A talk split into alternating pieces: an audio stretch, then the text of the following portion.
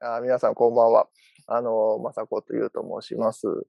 えー今日はですね、なんかあの、前回、あ、まず、こんにちは、男女、松永男女さんです。はい、こんにちは、こんばんは、おはようございます。松永団 長です。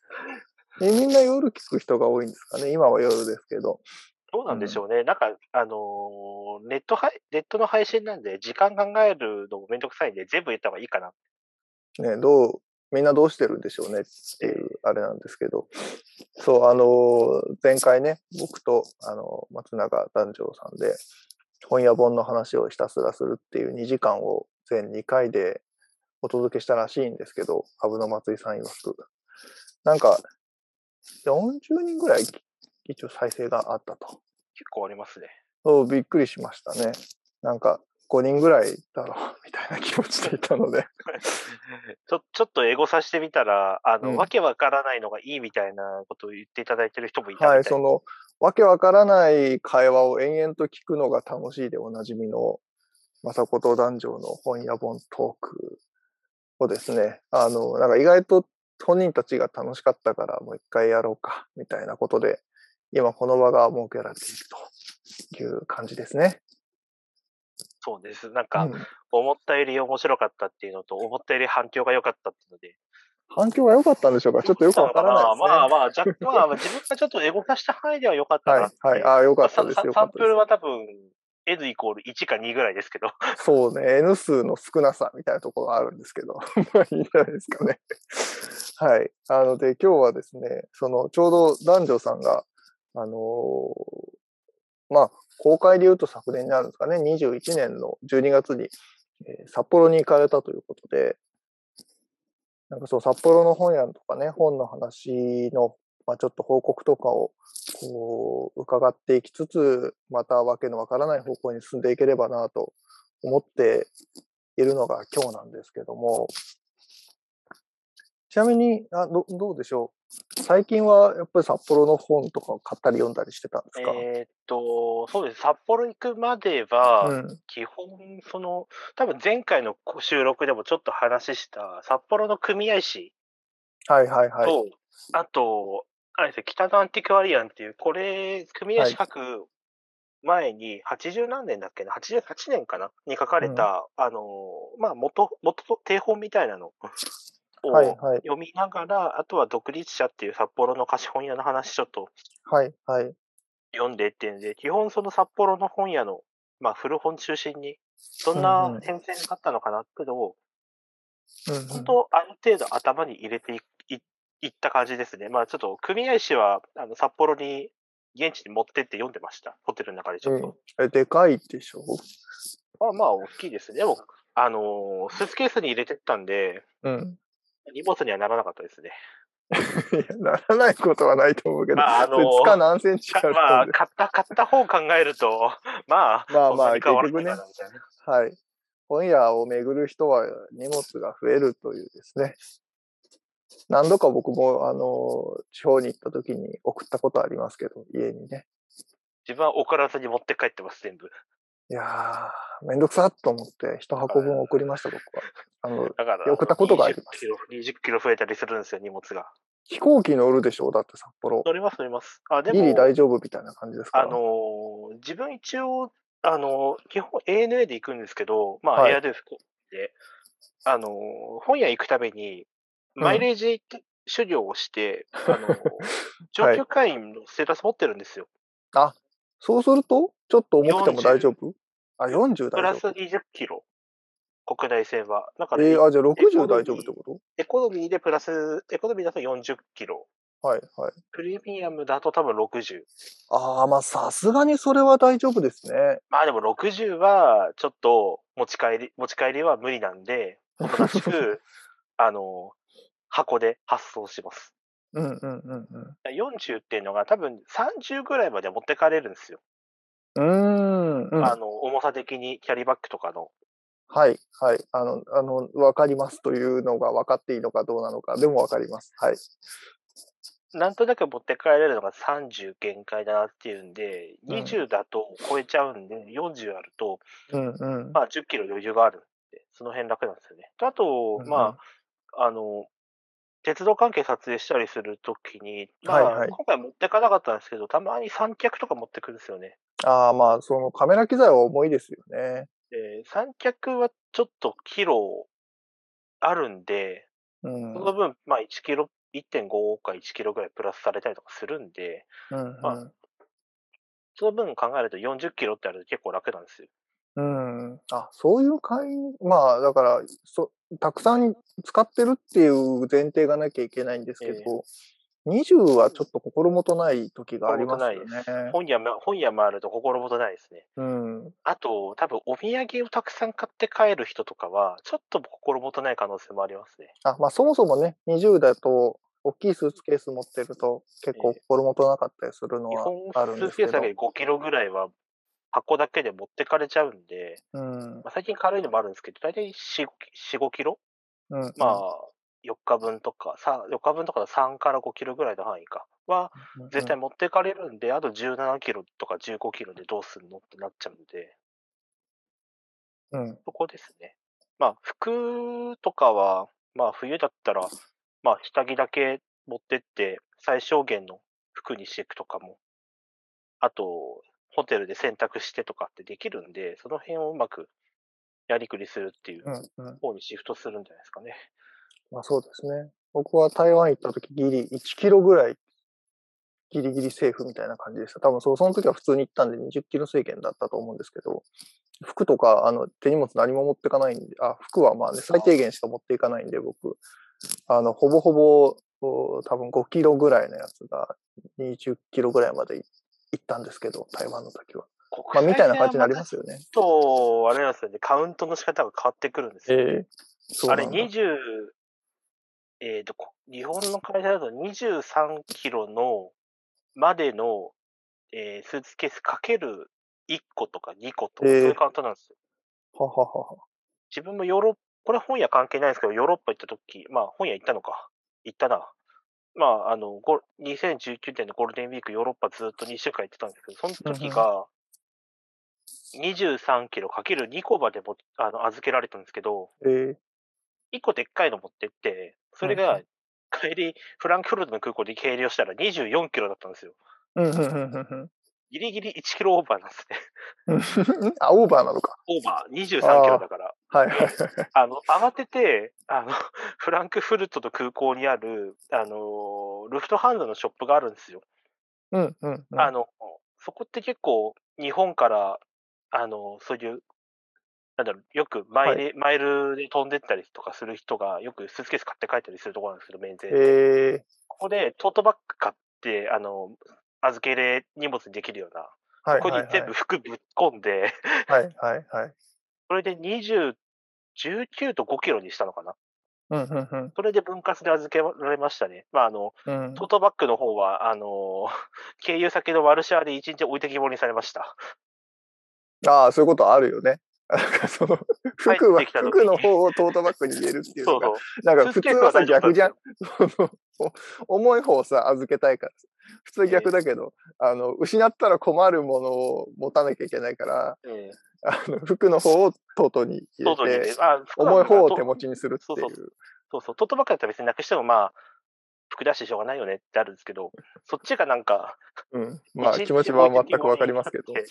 いや、冷や汗かきましたね、そ の時は。よか、よかったねという、その服をの方を預けといてよかったねってこいれう話。荷物出てきてないんだけどって、うんまあ、うんうん 2, 個あって、まあ、スーツケースの方はちゃんと出てきたんですけど、うんトートバッグの方がずっと経っても出てこなくて、で、航空券の番号と見て、この番号の人、ちょっと、あのー窓口行ってくださいってなってたんですよ。ああ。うんうん。これはもしやと思ったら、あの、ロスバゲの疑惑、疑いがありますと。 はいはい。ロスバゲージの疑いがありますと。で、調べたら、あの、ワルシャワの空港に置いてきぼりにされてましたっていうのがあって、なんかあうんうの、ん。不具合かなんかかな。で、うんっていうのが分かって、ほっとはしましたね。ああ、でもね、よかったですね。旅行ガチ勢の、本屋旅行ガチ勢の荷物の重さの話からスタートしましたけど、多分これは本屋じゃなくても、いろんな旅行してる人まはあね多分あるあるでしょうね。うんうんうん。でも本は重いですからね。もう重いですね。ね。あんまり考えないですけど。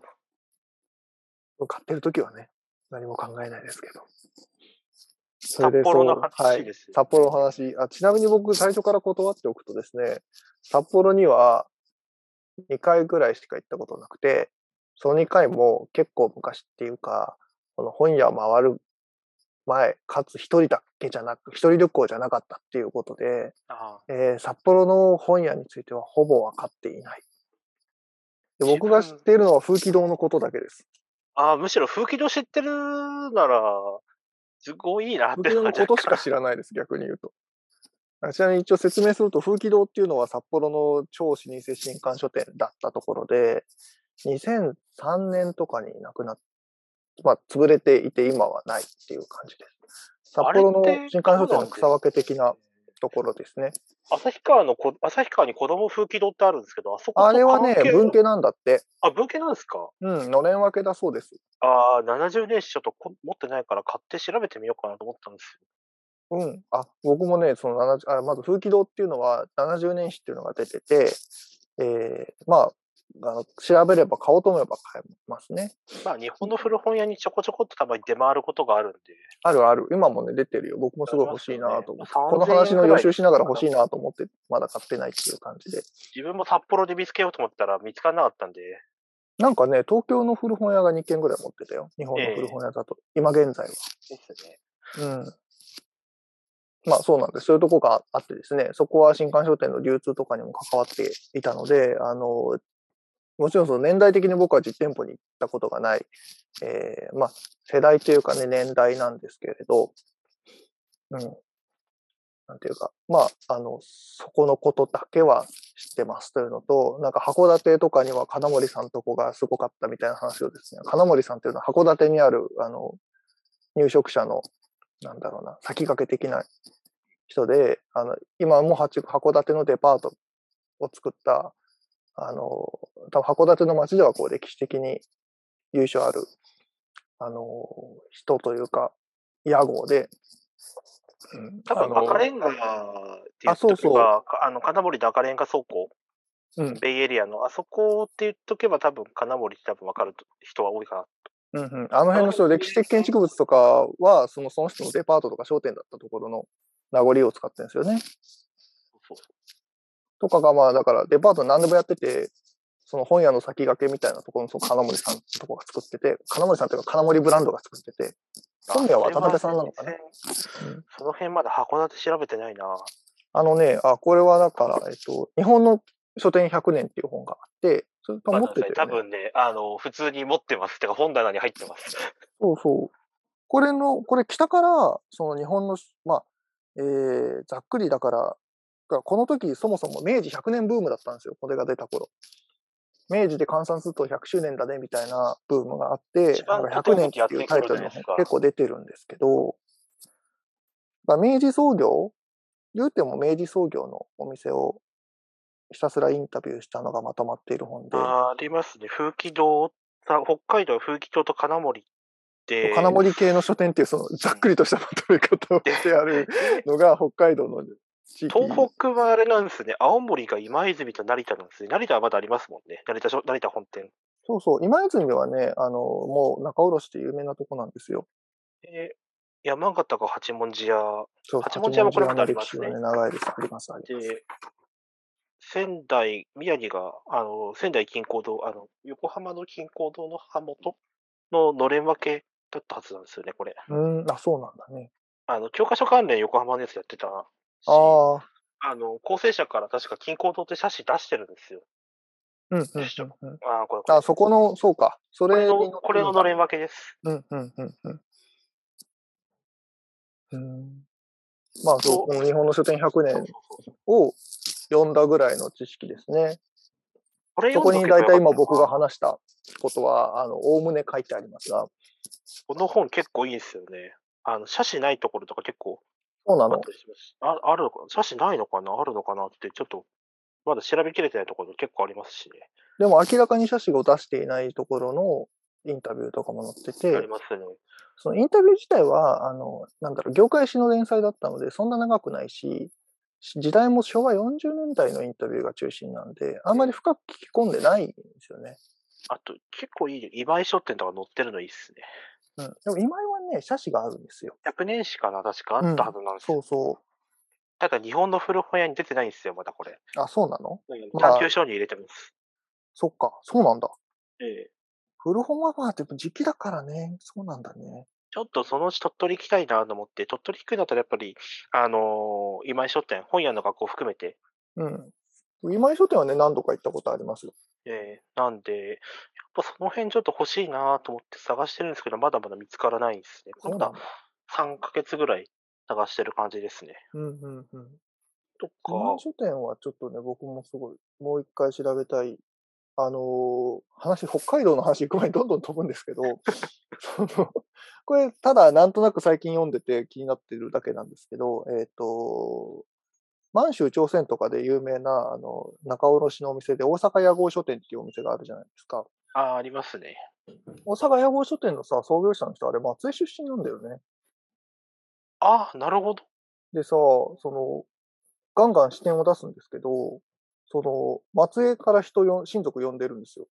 うんうんで、まあ、それ、まあ、よくは、超よくある話なんでいいんですけど、この今井書店って米子にあるので、まあ、県は違うけど、すごい隣の都市だから、なんか、そうですね本殿あるのかな福って岡県は隣に近い。まあでも、あれ、満州や、あじゃあ大阪屋号書店自体がだいぶまだ、まあでも、掘れてるけど、まだ掘り切れてない感じはするんですよね。その辺、国内でどうだったかってちょっと掘れてるのかなっていうのは、ああの、のね外地の満州での、あ、論文結構出てるじゃないですか。満州は結構ある、あります。あと、いかせ2代目の店主が講談師になった話は、あの、大講談阪社屋号書店のね。そうそう。うんあの、ケイマン坂飛びって講談社から確か出てるはずなんで、うんあれはでもあの講人うん談師になってからだったっけな。な、なるっていうところだったはずなんで、まあ、本屋の話とか取り次ぎの話でどれくらい載ってるかはまだ、自分も調べてないのに分かんないんですよね。まあ、っ僕もて読こんとでにないですし。そう、なんだけど、なんかでも、その、その人、神田なんとかさんなんですけど、神田なんとかさん結構でも大阪汚れ書店で働いてんだよね。ええ。なんか全然すぐさ、あの、講談師になったのかなと思って、あんまり気にしてなかったんです働いけて、なんど、よか、くよく見てたら結構いい年まで講談師、あの、働いてるんですようん。まあ、というかその戦中に、あの、仕事が全部、あの、大阪屋号書店というよりかは、取り次ぎの仕事は全部一つにまとまってしまうので、結局満その時州に辞めて配給になっちゃいましたしね。るんですけど、その時に辞める時までは働いているし、なんなら親父がこう、 親父っていうかその創業者のお父さんが結構最後の方弱ってきてて、ほぼほぼこの人その人が回してたっていう、あのーこともあるらしく、なんか結構急に気になっています。大阪屋上書店のことは。やめた。あの、日々吉高さんっていう名古屋大学のあの教授先生がいるんですけど、その人が結構今論文を書いてくれてて、最近取り寄せて読んだんですけど、まとめかなりしっかりまとまってるんで、概要はつかめる感じです。日比先生の論文は読んでおきたいですね。あと、台湾の新高堂含めて。そうなんですこれはちょっと前回話したやつですけどね。よ。うんうんうん新。高堂は。三鷹堂っていうね、はい、台湾の本屋があって、大阪屋号書店と戦前、でも結構その、日中戦争始まってるぐらいかな。に、なんか合弁で仕入れ会社作ったらしいですよ。新高堂と大阪屋号書店が、台湾で。なるほど。うん。外地入費した本屋、やっぱ東京堂も満州とか行ってたってのはあったんですけど、うんうんそ。の辺は掘ってみたいですね。まあ、これちょっそとう、ですよね。多分、写真には多分書かれてないと思うんですよ。うん、あんまり書いてなかったですね。あ僕もおす、えっと、東京ドン社書は流し見しかしてないんですけど。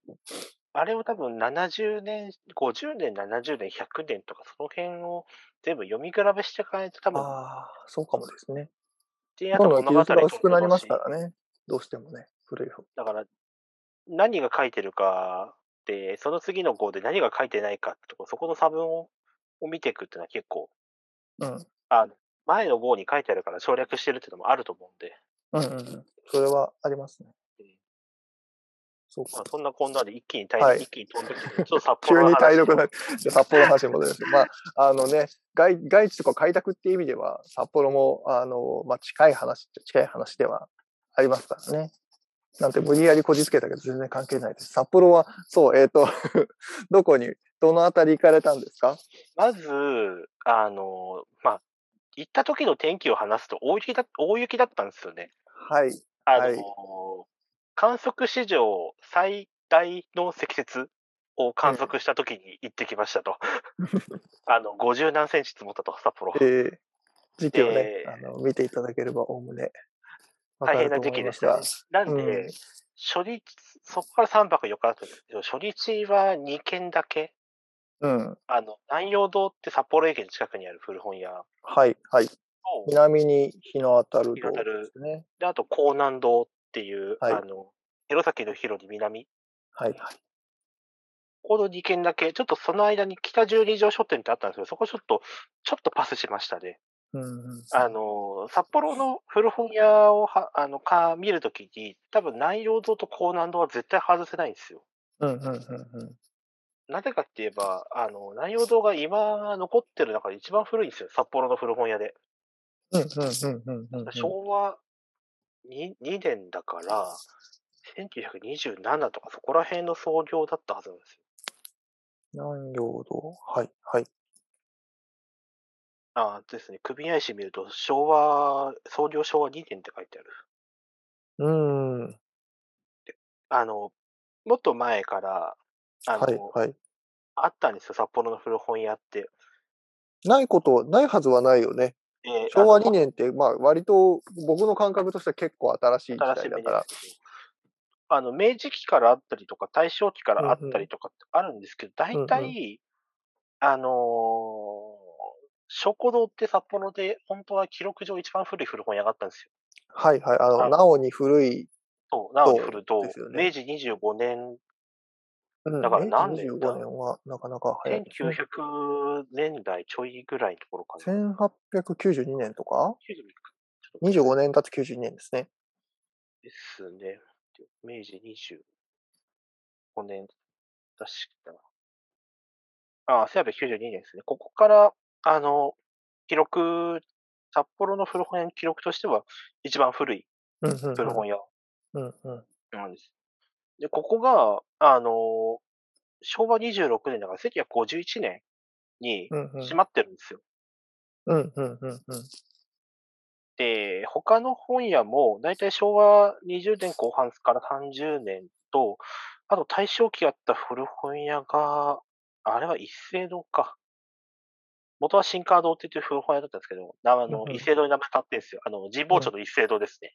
うん、うん、うん。で、これが昭和60年まで残ってたんですよ。うーだからん、 1980年代ぐらいですね。うん、うん。だいたい。ね85年か。のは全部あの古本屋の話ですけどね。古本屋がでその頃あったっていうあと話。そこまでは残ってたんですけど、うんうんそこからあとは、もう、その明治大正期の古本屋って全滅してるんですね。うんうんうん。で、その中で残ってる中で、ああ、一番古いのが、あの、南陽堂堂さん。昭和ああ2年、1927年からやってるうん。古本屋が、残ってるのが一番古いですうね。んうんうん。なので、ここにまず行こうと。うんあちょっと、うん、本当は2階、二階建てで2階分も見るべきだったんですけど、ちょっと時間がなくて、はいはい。で、 ましてや大雪だったんで、いや、移動もね、あの、すごい雪だったんで、ちょっと、はい2階、この本屋2階は昆虫専門なんですよ。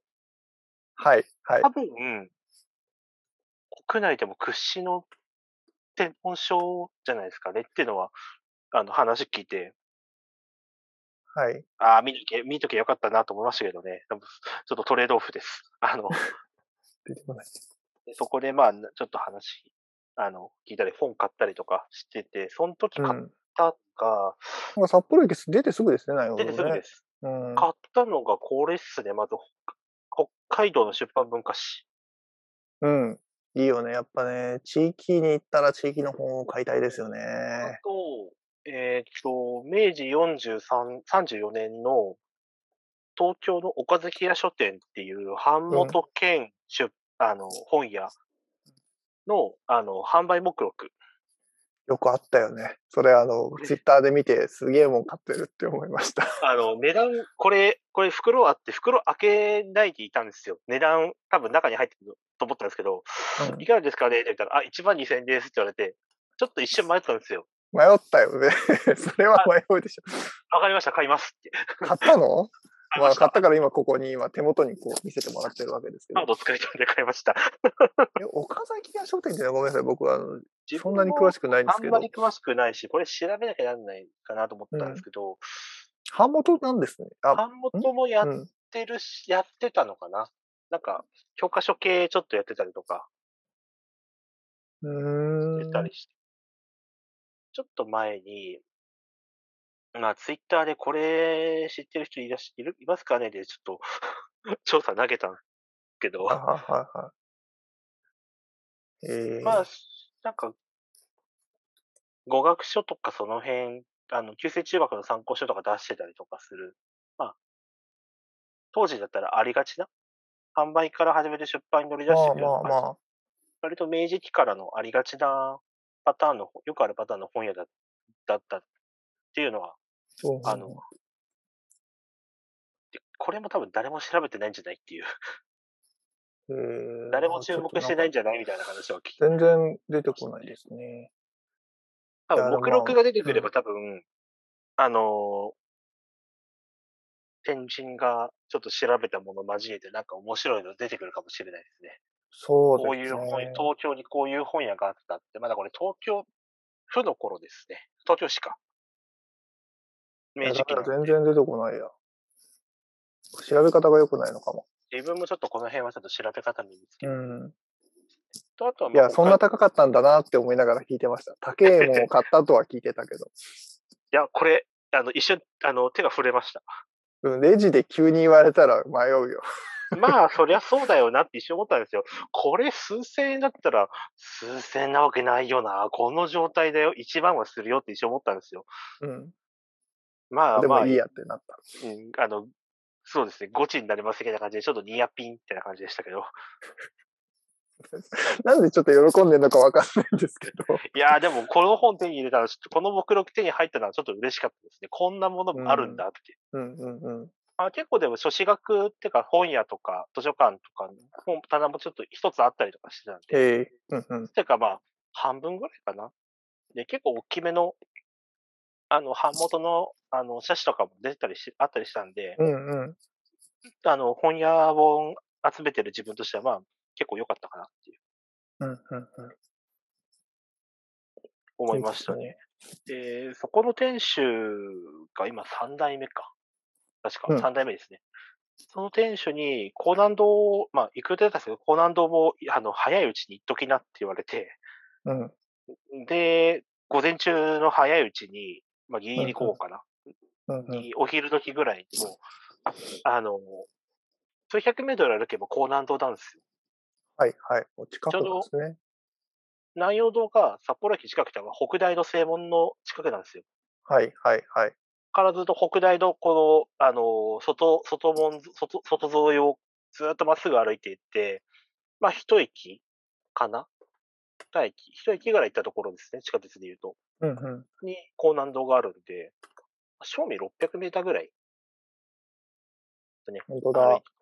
あ僕は今 Google マップをね、あのー見ながらっていう現代の力に頼っていますが、同じ通りずっとまっすぐ歩いたとこずろっ。とまっすぐです。だから北大沿いなんですよ、ずっと。はいはいはい。まさに。だからもう両方ともまあ北大の周りにあるっていう意味では、ええあのー大学街札幌の本屋っていう感じがしますけどね。古本大屋って学いう街感のじがしま古す本け屋どっ。て感じ。うん。日本でもね、早稲田の近くが有名だったりとか、まあ神保町もそもそもが、あの、学学生校街が、本来学校外でなので、やっぱり大学の近くに古本屋ができるっていうのは、どこの町でもそうなんでしょうね。あここも行って、あの、見たんですけど、なかなかレイアウトすごかったですね、高難度は。高難度に関しては、レイアウトは、あの、はい、はい。高難度のホームページに載ってるんですよ、棚のレイアウト。へえ、ざっくりこんな感じだよって。で、カウンターのところに自自治体紙ずらーですよ。あ、素晴らしいですね。 素晴らしいですねっていで、うのは。棚、日露関係紙とか北方関係資料。北海道って結構、郷土紙ってうん自治体紙と、あのー、いわゆるアイヌとか、あの、うんあと日露関係紙とかそこら辺、うんうんうん北方関係って言われる資料群が結構やっぱ、うんうんあの、郷土資料として結構出たりするんですけど、そのう辺、ん高難度すごかったですね。まあ、うん多分ここもやっぱお抱えの先生とかいたんだろうなっていう。うんうんうんまあ、多分、内容とも多分お抱えの先生いたと思うんですけど、古い古本屋さんはね、あの、大学とつながりがあるといいよねって話をよく聞きますね。多分、ぜ多分確実にいるでしょうっていう。買い手としても売り手としてもね、全然、あまあ、ある意味質が違いますからね。でそこでまあ本買ったりしたんですけど、まあ、その前にうんうん目録もらってきました、こうなんて。うわー、待ってください。あの、本が落ちて きた。崩れました。よくある、よくある話であす。これ今聞こえたかなもしか して、ほ崩壊した音が。 ちょっと待ってくださいね。いえいえ。あの、ちょっと待って、崩落した。どれだっけなうんハブの、 あの、よくわかる出版流通の業務と、雅子さんのあの本屋のこんな本が落ち落ちました。いいんですよ。そのぐらいラフに扱ってくださいね。で、そこで目録をもらってきたんです。まあ本買ったんで目録もらえたんですよ。うんうんうんうんこんな感じの。しっかりしてますね。目録ね、まあしすごいです。っか62りしてま号す。ね。これすごい、あの、北方関係資料めっちゃくちゃ載ってます。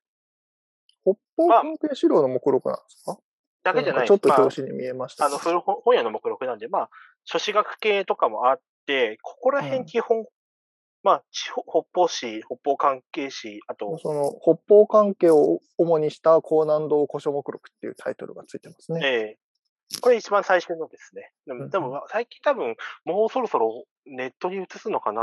あでも、あこります、あります。今ね、見たらね、ありましたよ。こはでも結構、あの、すごいですね。なんかこんな感じで、こう、写真付きで図版までね、あ、いいですね。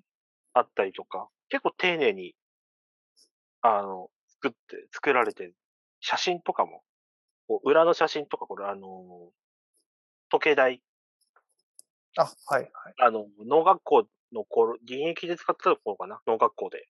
うんうの時計台の写真、あえ演舞場だから時計ですね。が、こう、ある程度のページまではカラーで、あの、ん、えー載ってたりとか、初版本とか、あの、一応ウェブでも見れますね。あの、今僕開いたんですけど、えークソ重かったです。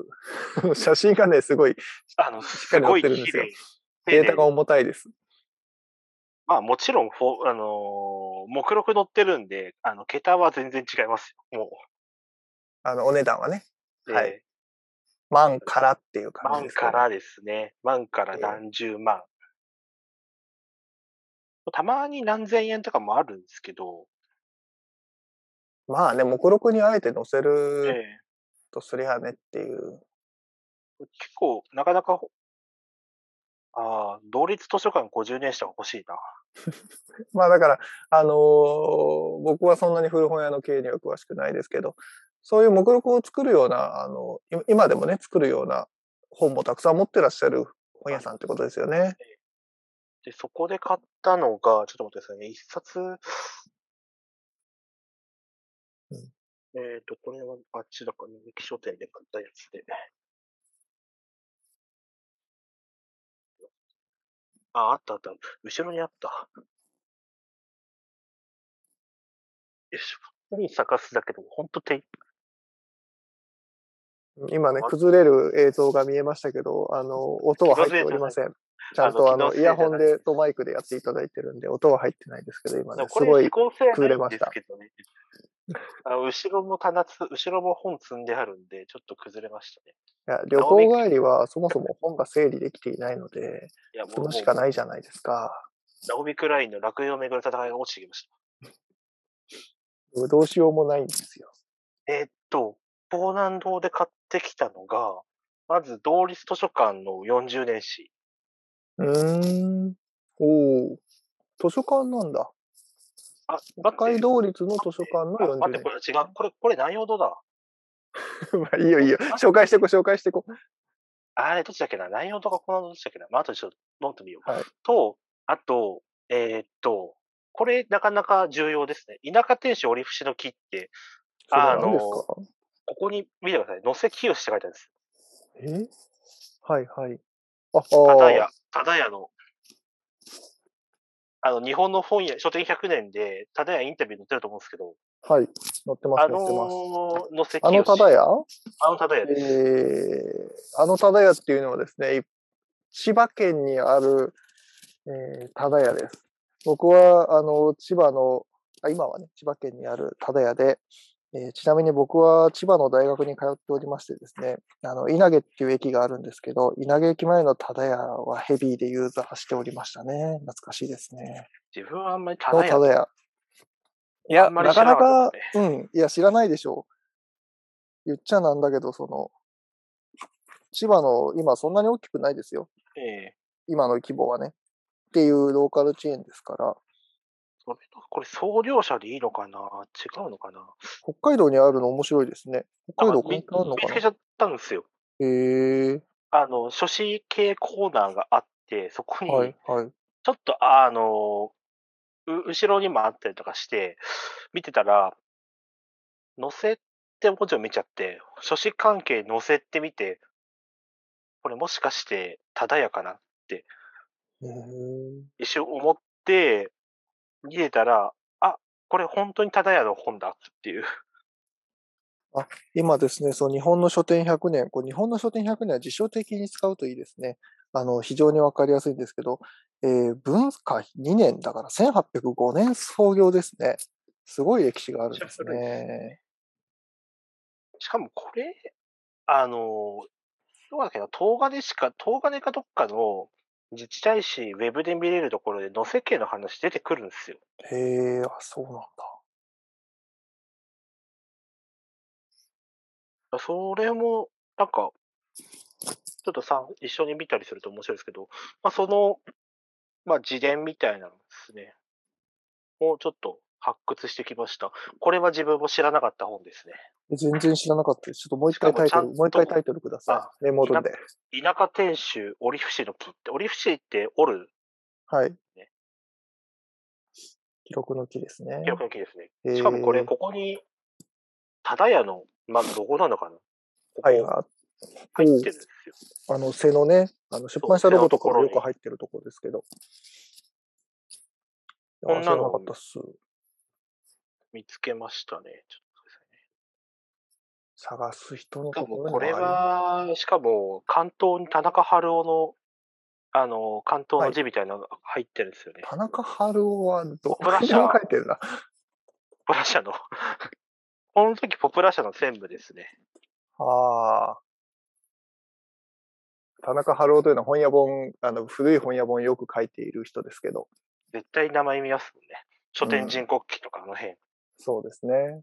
あ日版系、あ、東版系も書いてるのか。とか、あと、春屋の、あの、天初代の安藤春夫の自伝とかも、これも田中春夫ですね。踏んでも蹴ってもって。うん、うん。いろんなところに書いてるんで、多分、出版界隈やるんだったら田中春夫って絶対名前聞きますね。この人のことは僕ちょっと実はよくわかってない。まあいいや、じゃあ後で調べよう。わかんないですね。ちょっと調べて田中春夫んさんってね、同姓同名の、あのー全然別の、これ何学者政治学者の人がいて、その人のウィキが出てくるんですけど、あの、その人ではないです。じゃないですね。はい。だって、高南堂の後編で書いてるけど、どれだっけな。あ、同立図書館40年史も高南堂で買ってますわ。間違いないです。ああ、とか、あと、これですね。こう、古本蝦夷の細道ってこれ、蝦夷文庫ってあったんですよ。ここ札江幌戸に。文庫。はい。札幌に江戸蝦文夷庫とい文う庫のの店主の古川み実でいいのが。かなあ、本屋さんですか本屋さん。へえ古。本屋です。の、あのーこの人がて、店主が書いたもの、あの、うん古書通信とか、ああ、古書通信載ってた、うん、古書通信とかに書いてたりとかしてるものを、えっ、と、この店主が亡くなってからまとめた本です。ありがたいですね。そうやってまとめてもらえるの。へえ。それどこが出してるんですかこれ自費で、は北野文庫っていう、北の文庫ね。自分もちゃんと北野文庫の存在が分かってないんですけど、まあ、これっすね。北野アンティクアリアンとか、この辺出してるとこっすね。これ北野文庫です。ああ。えっ、と、まあ、北の文庫っていうレーベルは僕名前だけ知っていて、その冒頭からの出ている、その独立者とかのね、本を書いている藤島隆さんって方がいらっしゃるんですけど、この人とかがうん作っている同人人みたいな、このあ、人同人なのかなが作ってる同人人とかなんですけど、結構出てるんですよね。で、その、この藤島さんっていうのは図書館に勤められてる図書館研究とかも自分でやられてる方なので、確か北そうそ大の図書館に行ってなかったっけな。あそう、えっ、とですね、あの、独立、貸本や独立者とその系譜っていう本の後書きに、これですね。えっ、と、はい、お互い一人一冊ずつ持ってるんですけど、その北海道大学図書館に勤めることになって、図書館研究会で知り合った仲間と北の文庫っていう同人誌を出すようになって、明治大正北海道の図書館の実績を掘り起こしては同誌に載せるようになったっていうのが、まあこれ藤島さんの話なんで、まあ、この人と仲間が作っているうん。まあ、自費出版っちゃ自費出版ですね。で、これ自体は、この江戸の細道自自体、寄稿してる、まあ、あの、後ろの方に、あの、まあ、後書きみたいな形で寄稿してるのが、まあ、藤島さんいますね。うんうん。が、地図学者だからな、この高木、なんだろう、読めねえうな。 ん何人かその菅原栄一本屋の思い出を書いてるみたいな感じなんまあ、そう、この江戸文庫の方の思い出っていうか、うんうんあの、追悼文書いてますね。で、うん菅原さんとかって、この北のアンティクアリアンに編著で入ってるんですよ。だから基本その北の文庫のメンメンバーが書いてたりするっていう。うんうんが後半最後ちょっと2、3編で、あとはいろんなところに書いてるものをこう載せてくれた、まあ、小あの創作しかり、うんうん。あのー記録、本屋の記録しかり。っていうのを載せてますね。えこれはなかなかあの、札幌の古本屋誌見たりするのには結構重要な。まあ、北のアンティクアリアにも再録されてたりするのもあるんで、まあ、ーうんうん全部が全部自分があ初めて新しく見たっていうわけではないですし、まあ、前年の、まあ、前後初年のニュースとかにも載ってたりはするんで、多分、あのー興味あって調べたりする人は多分、ある程度、うん、まとまってないけど形として持ってたりはすするかなっていうのはうんうんありますね。でもこれ、ちゃんと形、一冊形になってるのはちょっと、個人的にはすごい、これ見つけちゃったっていう。いいですね。そう、やっぱ、あのー地域の本屋に行ったら地域の本を買えるのがやっぱ一番いいですよね。買えるっていうか、なんか知らなくてもみ結構見つかるから、あの、そうあ、ですねこんな草書シリーズあるんだ、みたいなのあって。僕はあの、必ず地域の本屋行くと、その地域の本の棚の前に行くんですけど、本当になんか、時々あるんですよ、本当に。なんとか、前前橋なんとか文庫みたいな。これ、その適当なんですけど、でも群馬にはね、なんか文庫シリーズがあって、あの、そう、棚の前で僕はバックナンバーとかを全部チェックして、小1時間ぐらいその郷土本の棚にいるっていう。いやいやいや、やりますやります。郷土本は、まず、地域の古本屋行ったら、絶対まず郷土本見に行きます。そうなんです。で、なんとか文庫シリーズがあると、郷土本あの強いところは絶対行きます。そうそう。どっかに本屋のことがないかと思って、一番新しそうなやつ抜いて、でも大体昭和とかで観光が止まったりするんですけど、一番新しそうなの抜いて、バックナンバー全部見て、本屋ないかな、ないかな、つって探して、ないなって戻すっていうことをよくやります。ありますね。で、まあ、初日はその2軒だけなんですよね。はい、はい。あの、雪がすごすぎたんで、あの、本屋巡りやめました、ここで。日課のこの日は。いや、死んでしまいますよ。で、この日、ホテルに本預けて、チェックインして、うんうんうんあの、その足で、あの、札幌の市電って除雪列車を持ってるんですよ。はい、はい、はい。除雪の車両、あの、ささらって竹ぼうきみたいなのくっつけた、で、くるくるくるくるくるくるうーん高速回転させて、あの、軌道の雪払ってくっていう、あれを取りに行ってました。 うん、それは電車を取りに行くのも、それは男女さんのあの、大事な旅の目的ですから。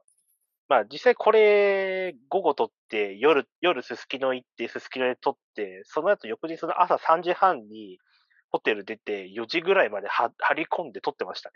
元気ですね。まああの、ホテルドーミイン撮ったんで、あの、風呂入り放題なんですね。うち風呂、あー、まあ大ね浴場が。うんだからもう、あの、すごい寒くなって、体固まってきたら、ホテルにすぐ戻って、あの、風呂行ってました。うん、死にますからね。ええまあそんなこんなで1日目、こんな感じだったんですけど、コーナートさんはい結構、あの、良かったですね。あのー今、しまだ初代の店主と、あの、に応対いただいて、まあ、ちょっと軽そうなんく、うん。でも2時間くらい、2時間かな、1時間半くらいかな、話は、ああ、そうなんだ。い聞いや、てますなんかいいですね。話そ聞うそうけちるょっと調べてみたら、あのー、鳥町茂雄、はいいるじゃないですか。鳥町公文茂層の雄という、あの、ちょっと有名な古本兼書き、古本屋さん兼書き手がおりますね。で、その点、その人の追悼文集、うん、うん。鳥町茂雄の人と仕事って、あの、これ、フグルマの会が出してる、鹿版なんですけど、これに名前載ってるんですよ。高南堂の店主の入名ってるん前ですね。だし、あの、だし、あと、どうだっけな、初夏のかの挨拶のところに載ってんだっけな。フグルマの会のメンバーとして、あの、挨拶載せてますね。だったり、あの、そう、反町茂雄を追悼する時の文章として、うん、載ってますね。うん。この人多分神田で修行してます。あ、高難度の。高難度の初代。あの、ただ、えーっと、正式には高難度って戦後、えーっと、何年だっけな。1900、何年独立だっけな。確か。高難度は南陽堂から、南洋堂から独立です。南洋堂の初代の次男なんですよ。はいはいはい。はい。長男が南洋堂ついてます。まあ、だから、高難度できるまでは、あの古本屋で、まあ、のお子さんなんで修行してたってことですよね。あ、昭和南陽32年ですって。ー、えー高難度の独立。その、それまでは南洋堂でや、あの、働いて、あの、やってたんですよ。うん。で札幌の組合誌にも、その、独立前までだった南洋堂のっていう、ついたりとかしてたんで、ああ、その人のね、あの何かを書いた時とかに。で、まあ、独立以降は、こんな堂になるんですけど、その前は、多分、戦中戦後ぐらいなのかなちょっと、自分もちゃんとその辺を調べてないんですけど、あの、あ、昭和27年か。あ、戦後ですね。えっ、と、あ、八木書店で見習い修行って書いてありますね。ありますよね。えっ、とね、高南堂書店さんは、あこれは僕は今話を聞きながら調べたり、ちょっと予習してたんなんですけど、多分聞き書き出てますよねあのね、日本古書協会戸籍商協会の、今ね、会長さんなんですよ。え、高本南堂当書店の人。ほんとほんと。え、本当い高木正一さん。や、それはね、小一は、正一はね、お子さんの方だと思いますけど、小今。あれ小一は南洋堂ですね。あれあ、そうか。小十あれの方。本当いや、いやいや、そんなことはない。多分、高南堂さんの名前で、あの、会長挨拶が載ってます。あそれで、あ今僕は今何を見て話してるかっていうと、あ高南堂書店、日本戸籍違う、古書籍商協会に、協会員の紹介ページがあって、その高南堂書店のところに、店の来歴がちゃんと載っててですね、ありがたい。小一はそうだ。に違う。二代目だ。高南堂の二代目それで、あ、そうそう、それでですね、この店の来歴を読むとじゃ、ねえかな。その南陽堂の次男で、で、高校卒業して神田の八木書店で修行して、高南堂独立開業と。で、やっなんぱか、り反やりま町した茂雄さんの公文層っていう本屋があるんですけど、そこの高家と南陽堂の南を取って、高南堂書店っていう名前にしたそうです。だから反町さんね、なんかお世話になってるみたいですね。知らなかったな。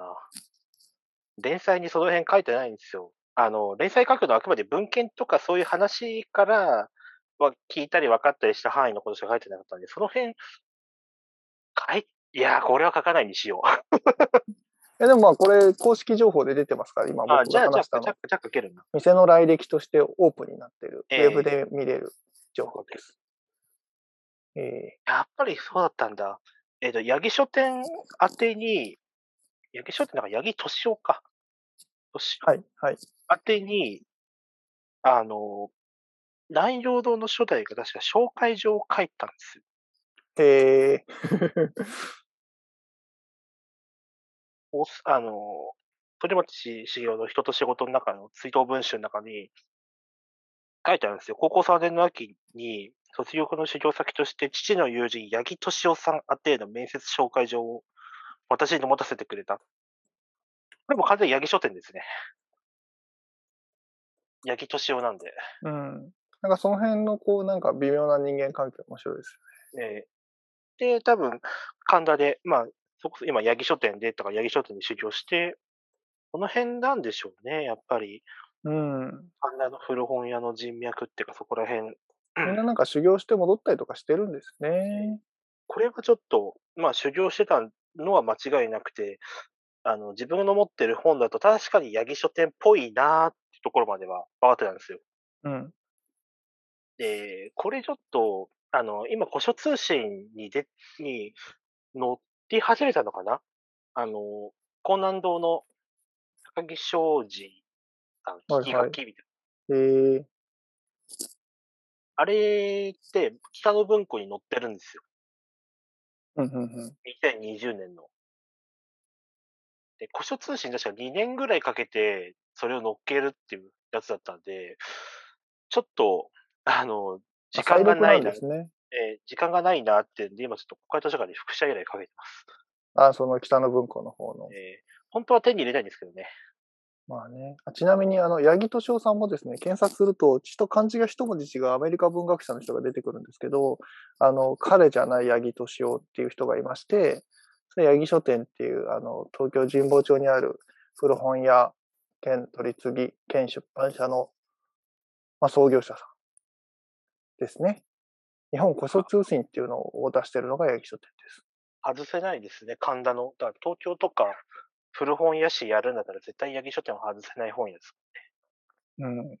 まあ歴史がね、本当に古いですからええ、昭和9年からね、古書通信を出しているという